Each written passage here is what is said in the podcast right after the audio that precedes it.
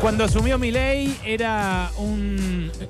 paquete de leyes, una ley ómnibus, decían al principio, que así se iba a discutir la transformación que él quería llevar adelante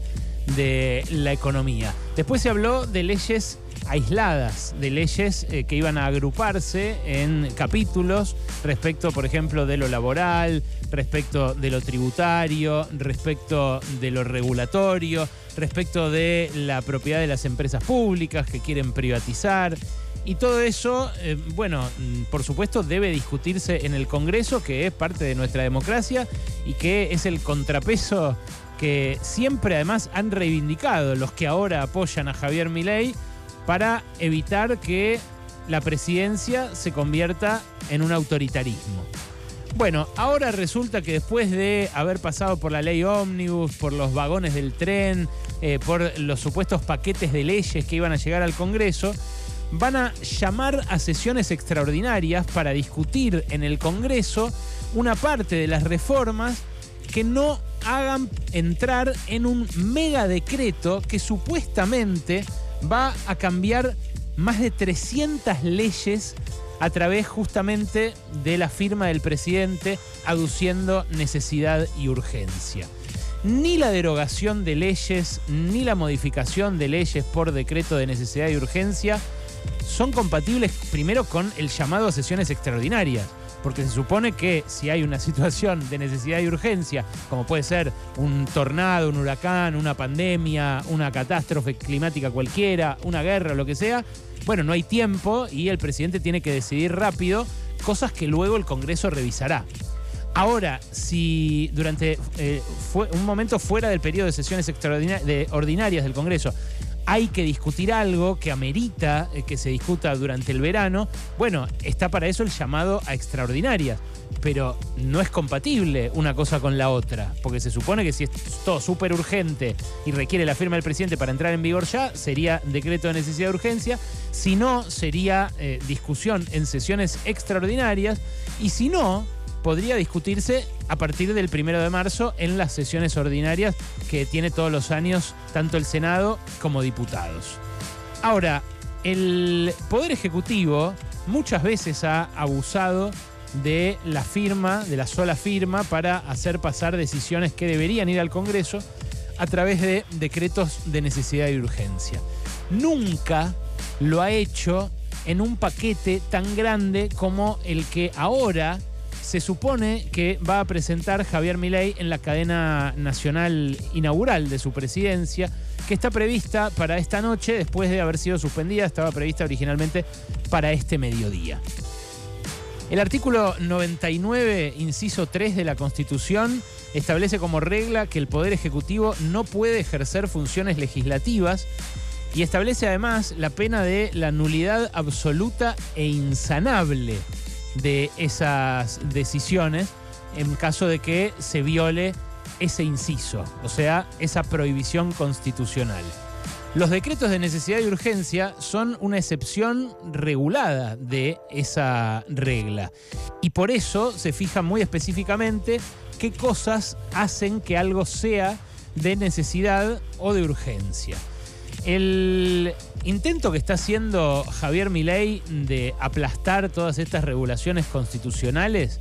puede enfrentar primero el desafío del Congreso, que eh, tiene la potestad de revisar todos los decretos de necesidad y urgencia en una comisión bicameral y luego enviarlos a cualquiera de las dos cámaras para que se discuta allí cada una de estas cosas. Pero después va a enfrentar seguramente el desafío de los jueces porque ya salió Horacio Rosati, el presidente de la Corte Suprema de Justicia, a recordar justamente este lunes, en una entrevista sorpresiva en televisión,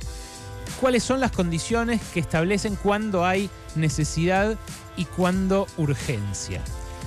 Esto que está haciendo Milei, además, eh, es modificar un montón de cosas que está eh, previsto modificarse obligatoriamente por ley por el carácter de esas decisiones. Por ejemplo, las cuestiones en materia tributaria tienen que pasar por el Congreso sí o sí, igual que las cuestiones en materia de deuda que ahora doblemente tienen que pasar por el Congreso sí o sí porque se votó una ley en el gobierno anterior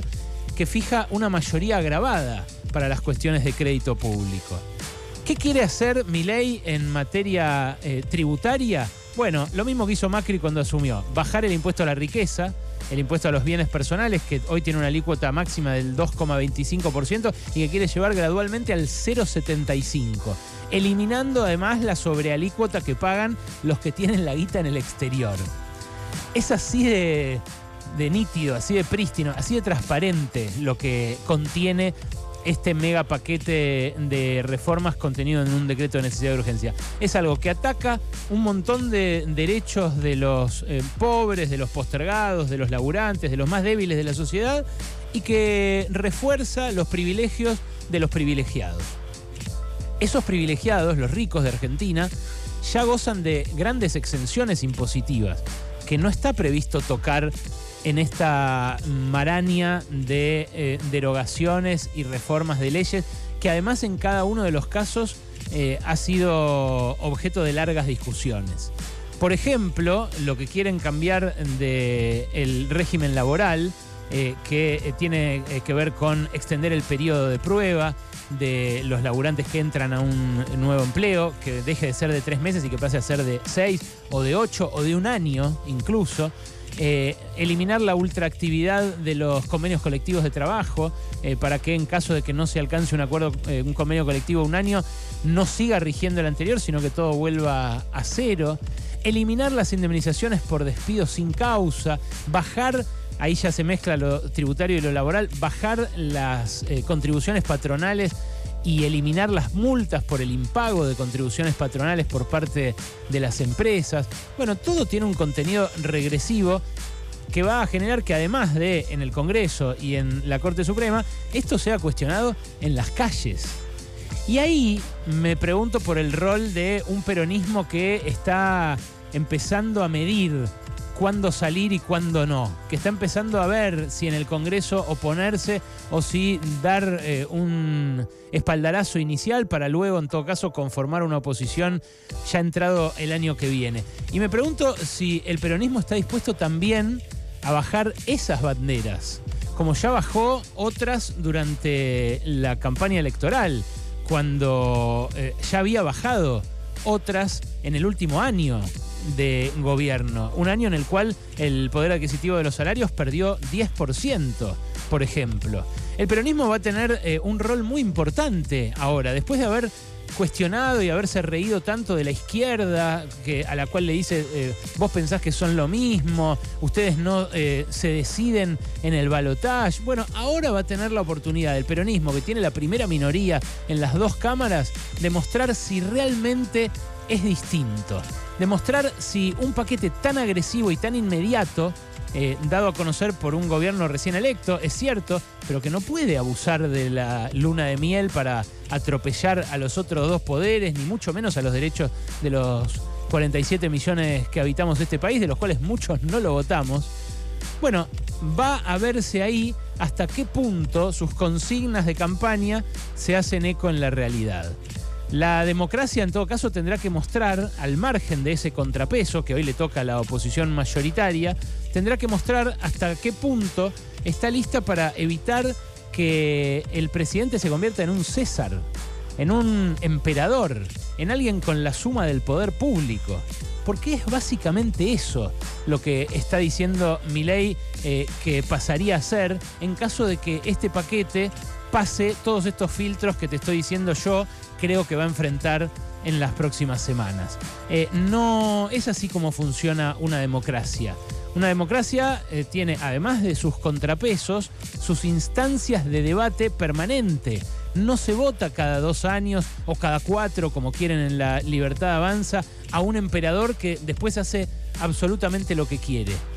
Porque además, si fuera así, podría pasar que en cuatro años la gente eh, enojada, en todo caso, con los malos resultados que tenga la política de este gobierno, pueda votar a otro. ¿Y ese otro qué va a hacer? Va a sacar un mega decreto eh, de 15.000 páginas eh, que, acaricia Federico, como el que acaricia Federico Sturzenegger, y va a cambiar 300 leyes y derogar otras 300 y cambiar la Argentina entonces como en un péndulo de, de un mandato para el otro.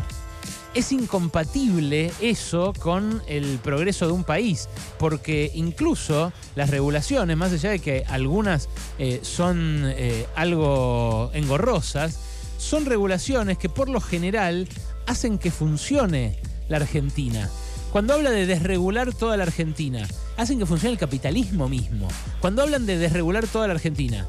eh, por ejemplo, de eliminar los organismos de control de las concesiones privadas o eh, de defensa de los derechos del consumidor o de exigencia de determinadas normas para la aprobación de un producto. Ok, puede ser engorroso que el IRAM le apruebe o el ONCA le apruebe eh, o el DNRPA le apruebe un producto nuevo a una empresa que quiere lanzar un nuevo alimento. Ahora, cuando alguien se intoxique porque alguien comió algo en mal estado, cuando alguien eh, tome una droga que no pasó por las, eh, los controles del ANMAT, por ejemplo, ¿quién se va a hacer responsable? ¿Desregular eh, todo es la solución a todos los problemas que tiene una economía que tiene sus reglas como las de todo el mundo? En serio, ¿eh? porque eh, viva la libertad puede ser una consigna que les sea útil para darles libertad de despedir a las empresas, para darle libertad de eh, endeudarse a los funcionarios eh, como Luis Caputo que quieren hacerlo, para darles libertad de disponer de sus divisas al precio de mercado a todos los exportadores, incluso a los que exportan commodities alimentarias que acá se van a empezar a vender a precio de mercado como la carne. Bueno, todo eso, todo eso, eh, en muchos casos es eh, una regulación que eh, permite que podamos convivir, que evita que nos matemos los unos a los otros y que en caso de que sea revisada, además por decreto, bueno, puede generar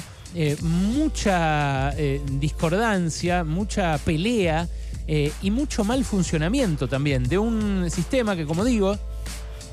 supuestamente los libertarios quieren que desate eh, todas sus fuerzas productivas. Acá eh, hay un problema conceptual en cómo eh, quieren llevar adelante una transformación que están mandatados hasta ser hasta cierto punto, simplemente, no como emperadores, porque acá en la Argentina sigue vigente la democracia, aunque a veces las requisas en los colectivos, eh, los drones identificando gente en manifestaciones y las detenciones arbitrarias de gente simplemente por tener gorrita o un objeto que le parece contundente a la policía, sugieran lo contrario. Pasaron cosas hasta las 16 con Alejandro Berkovich. Pasaron cosas.